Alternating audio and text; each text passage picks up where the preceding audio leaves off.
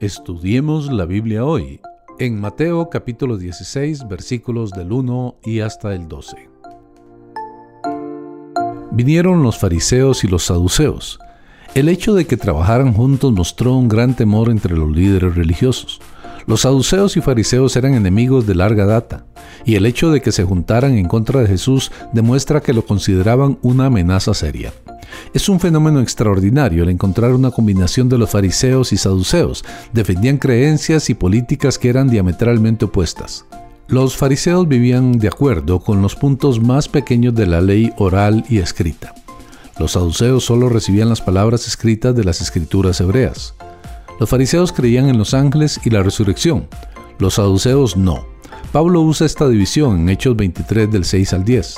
Los fariseos no eran un partido político y estaban preparados para vivir bajo cualquier gobierno que los dejaran a solas para practicar su religión en la manera que ellos quisieran.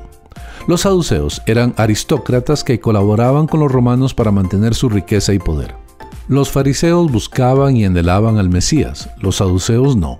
Sin embargo, a pesar de todas estas diferencias, Jesús los unió. No en el buen sentido, se unieron en oposición a Jesús, pero se unieron.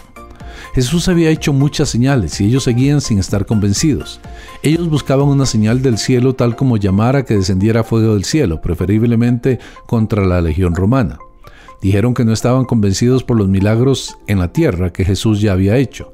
A Jesús ya se le había pedido una señal en Mateo 12:38 y en respuesta ya les había señalado la señal de Jonás. La tradición sostenía que una señal hecha en la tierra podía ser una falsificación de Satanás, pero se suponía que las señales del cielo, viniendo del cielo, eran de Dios. La demanda inmediata de los líderes judíos de una señal del cielo contrasta fuertemente con la respuesta de la multitud gentil a los milagros de Jesús. Jesús condenó la hipocresía de ellos. Ellos se sentían seguros de poder predecir el clima con las señales que veían a su alrededor, pero estaban ciegos a las credenciales mesiánicas de Jesús que estaban justo delante de sus ojos. Jesús no era el único que notó la hipocresía de su época. Los judíos de los tiempos de Jesús tenían un proverbio diciendo que si todos los hipócritas del mundo fueran divididos en diez partes, Jerusalén contendría nueve de las diez partes.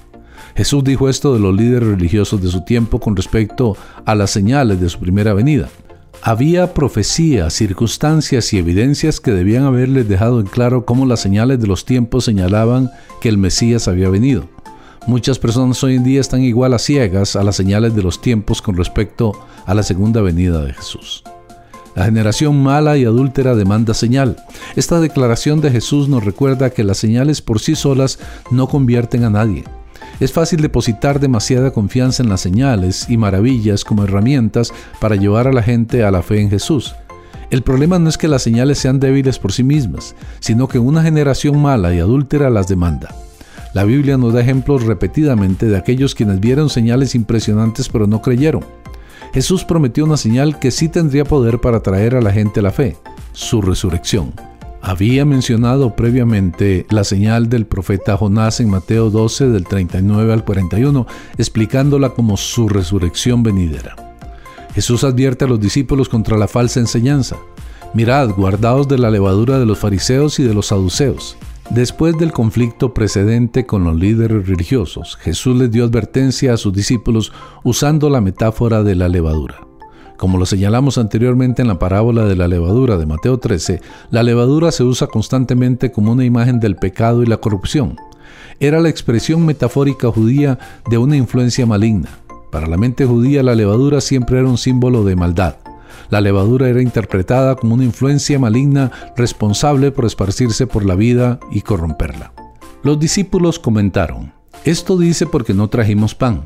Esta fue una preocupación extraña después de que Jesús había alimentado a dos multitudes sobrepasando las cinco mil y cuatro mil personas. Los discípulos no entendieron a Jesús ni a su uso de la levadura como metáfora. Jesús urgió de la importancia de estar en guardia contra las falsas enseñanzas, especialmente en el servicio de la hipocresía religiosa. Jesús llamó la atención de sus discípulos con tres cosas. Ignorancia, porque no entendían que él estaba usando cosas materiales, levadura, para ilustrar cosas espirituales, las enseñanzas y prácticas peligrosas de los fariseos y saduceos. Segundo, incredulidad, porque estaban demasiado preocupados por el suministro de pan cuando habían visto a Jesús milagrosamente proveer el pan en varias ocasiones anteriores. Y tercero, el olvido, porque parecían olvidar lo que Jesús había hecho antes con respecto a proveer pan. Soy el pastor Carlos Umaña, espero que usted haya aprendido tanto como yo de esta enseñanza de la palabra.